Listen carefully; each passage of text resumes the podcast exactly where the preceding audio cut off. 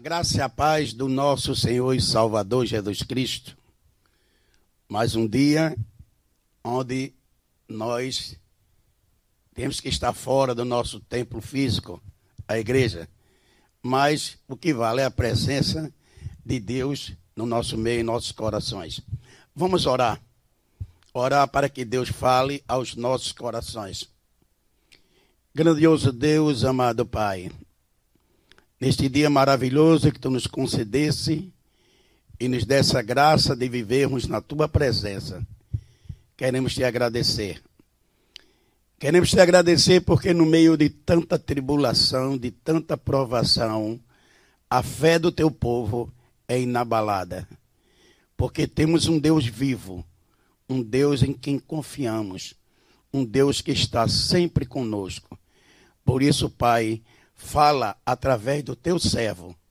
Toma conta deste coração, dessa mente, e fala através da boca do teu servo para os corações, os corações dos teus servos que estão nesse momento online ouvindo aquilo que o Senhor quer falar. Pai, eu te agradeço por me usar, porque para mim é um privilégio. Em nome do Senhor Jesus. Amém. Amados, eu quero trazer uma palavra de conforto, porque nós estamos passando por um momento de grande confusão, mentiras, verdade, tribulações, muitas coisas que a gente não sabe onde é que está realmente o caminho que devemos acreditar. Mas eu tenho certeza de que o que eu vou te dizer vai te tranquilizar nesse domingo.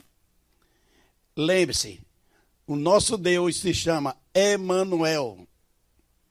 Deus conosco. E hoje a mensagem que eu trago para vocês é exatamente baseado nessa palavra. Deus está conosco. Vamos fazer uma leitura lá no livro de Isaías, Isaías 41, versículo 9 e versículo 10. Diz assim: Tu a quem tomei desde os fins da terra, e te chamei dentre os seus mais excelentes, e te disse: Tu és o meu servo, a ti escolhi e nunca te rejeitei. O versículo 10 diz: Não temas, porque eu sou contigo. Não te assombres, porque eu sou teu Deus. Eu te fortaleço, eu te ajudo e te sustento com a destra da minha justiça. Essa é uma promessa de Deus para o seu povo. Lá em Mateus 28, versículo 20, a parte B, Jesus Cristo, ao se despedir dos irmãos, dos nossos irmãos, dos seus discípulos, ele diz assim: E eis que estou convosco todos os dias, até a consumação dos séculos. Olha que promessa maravilhosa. E às vezes nós nos esquecemos desse fato.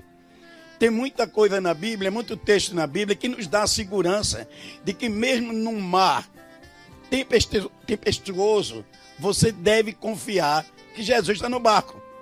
Ah, pastor, mas a tempestade é muito grande, eu não estou conseguindo atravessar. Não, você não vai conseguir atravessar. Pega na mão de Deus. Deixa Deus segurar na tua mão, que Ele segura firme. E você vai passar por essa tribulação. Porque Jesus Cristo disse: Onde estiver dois ou três reunidos em meu nome, eu estarei presente. Segurança. Cristo está conosco. Jesus Cristo disse, Isaías disse, diz Jesus Cristo, Ele é o Emanuel, é o Deus conosco. Deus está conosco. Jesus Cristo disse: Eis que estarei com vocês até a consumação dos séculos. Onde é que nós vamos buscar uma segurança melhor do que essa? Na mão de quem? Nós estamos na mão de Deus, meu irmão. Não há tribulação que vá derrubar um crente fiel. Você passa por tribulação, passa por dificuldade, passa por doença. Isso faz parte da nossa vida. Agora, cair faz parte do amor de Deus. Você cai, ele te estende a mão e te levanta. Você adoece, ele te levanta. Você passa por dificuldade, ele está junto de você. O mar está cheio de tempestade, peixes terríveis, tubarões, tudo dificuldade, o barco enchendo d'água, afundando, mas Deus está no barco. E só acontece com você aquilo que está no plano de Deus. Se você está aqui, meu irmão, com corona, sem corona, com febre amarela, sei lá o que for aí, você está com Deus. Isso é o mais importante. Vamos desenvolver algumas coisas, alguns comentários sobre essa passagem. Antes, eu queria fazer uma pequena introdução, porque o tempo é curto. E queria dizer aos irmãos por que eu tenho tanta confiança em Deus, apesar de eu não me considerar um bom filho de Deus. Eu devo muito. Eu sou consciente de que eu preciso muito de Deus e que eu falho muito com Ele, porque eu sou um ser humano. Mas, como eu já disse em alguns lugares, Deus fez tanta coisa por mim, me livrou de tanta, tantas coisas ruins na minha vida e me fez um pastor. Quando ninguém acreditava que eu seria um pastor, estou aqui pregando para vocês, um servo de Deus. Deus já me curou de câncer. Deus já curou minha esposa de câncer. Tá tudo documentado, viu, irmão? Isso não é balela, não. Tudo documentado. Deus me tirou de uma fábrica, a maior fábrica de João Pessoa. Eu fiquei desempregado por muito tempo, errei o caminho, botei uma pizzaria, vendia bebida alcoólica, me afastei da igreja. Deus me deu um puxavante de orelha, daquele bem forte. Eu fechei a lanchonete, ele me deu o caminho, eu joguei todas as bebidas fora, voltei para a igreja, fiz um pacto com Deus e de lá para cá eu não tenho emprego. Desde 1991 que esse teu servo que está aqui à frente só arranja, como diz aqui no Nordeste, bico.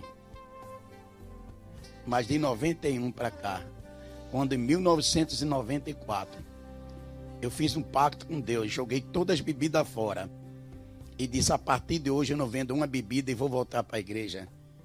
Deus que está comigo, que está com você, disse: Meu filho, vá em frente, eu não vou te deixar só.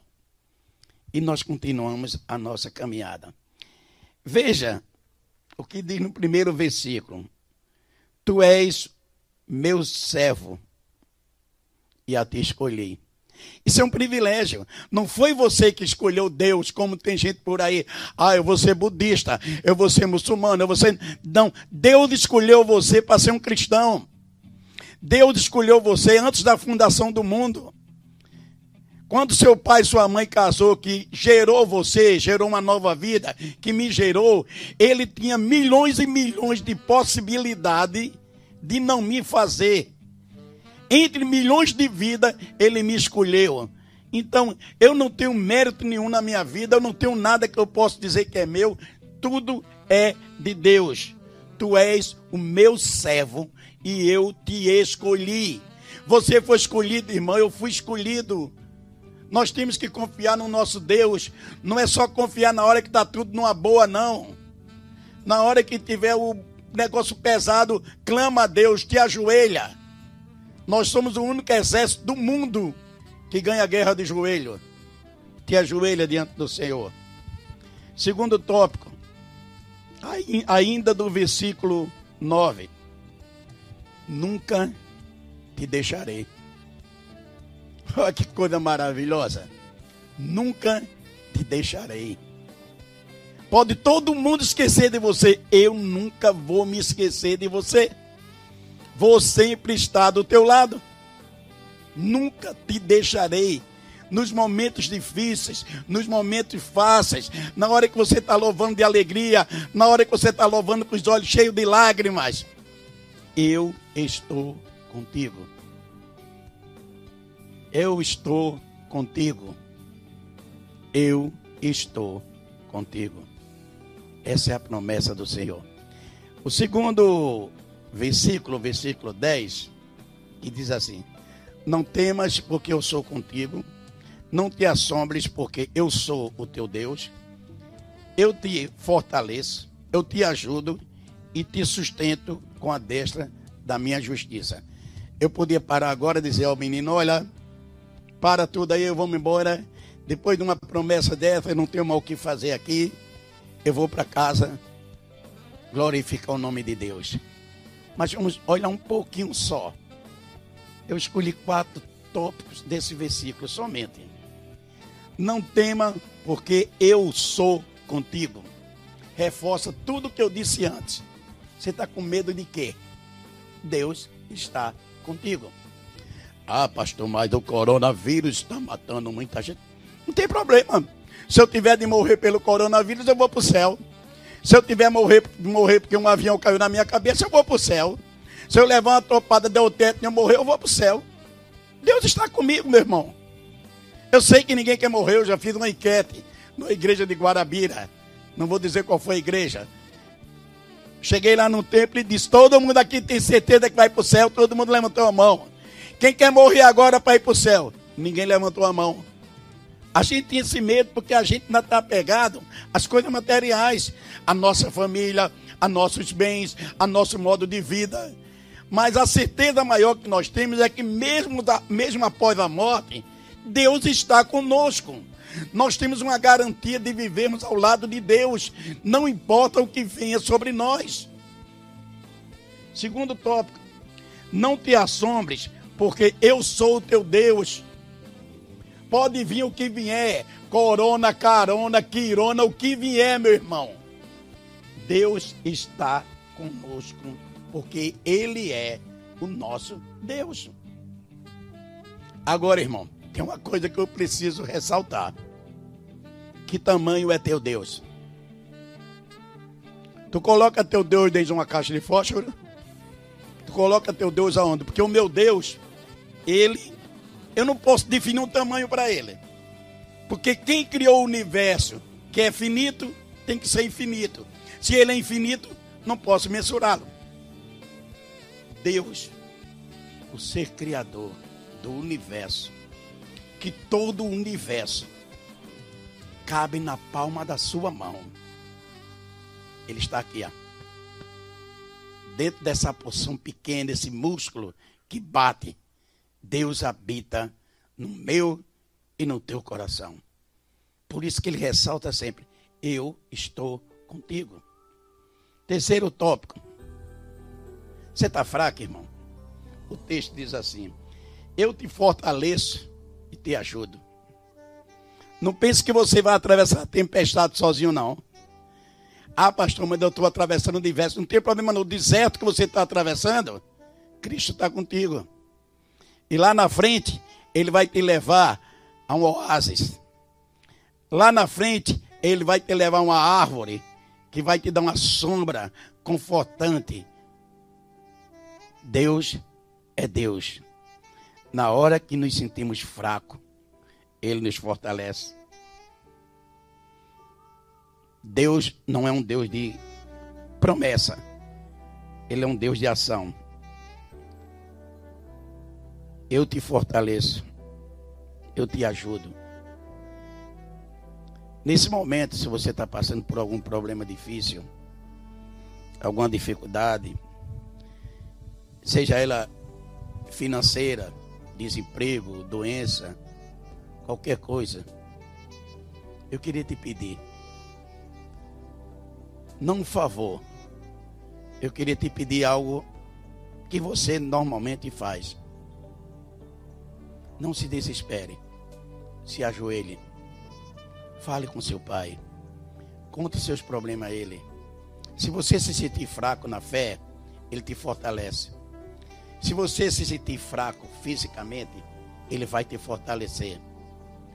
Não tem nenhum problema que o meu Deus, o teu Deus, não possa resolver. Porque ele diz: Eu te fortaleço e te ajudo. Mas ele não vai fazer a coisa só. Ele não disse, eu faço por você. Ele disse, eu te ajudo. Quarto e último tópico. Eu te sustento com a destra da minha justiça. Olha que coisa maravilhosa. Deus faz tudo isso por mim e me sustenta com a destra da sua justiça. Irmão, quando eu leio um texto desse, eu normalmente engulo em seco. Porque eu fico pensando, que Deus maravilhoso é esse?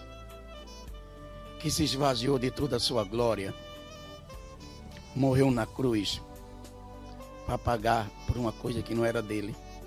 Ele pagou minha dívida. Às vezes a palavra trava na garganta, porque eu me sinto tão pequeno. Eu me sinto como um grão de areia diante de Deus. E saber que esse Deus maravilhoso fala comigo. Tem atenção a mim. Se preocupa comigo. Desceu da sua glória para visitar os seus e para dizer: Eu existo. Eu estou aqui. Eu amo vocês. Eu estou com vocês. É esse o Deus maravilhoso que eu conheci em 1991. E que de lá para cá ele tem falado muito comigo.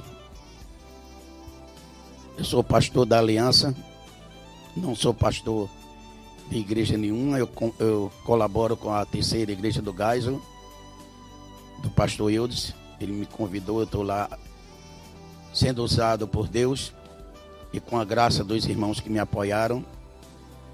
Mas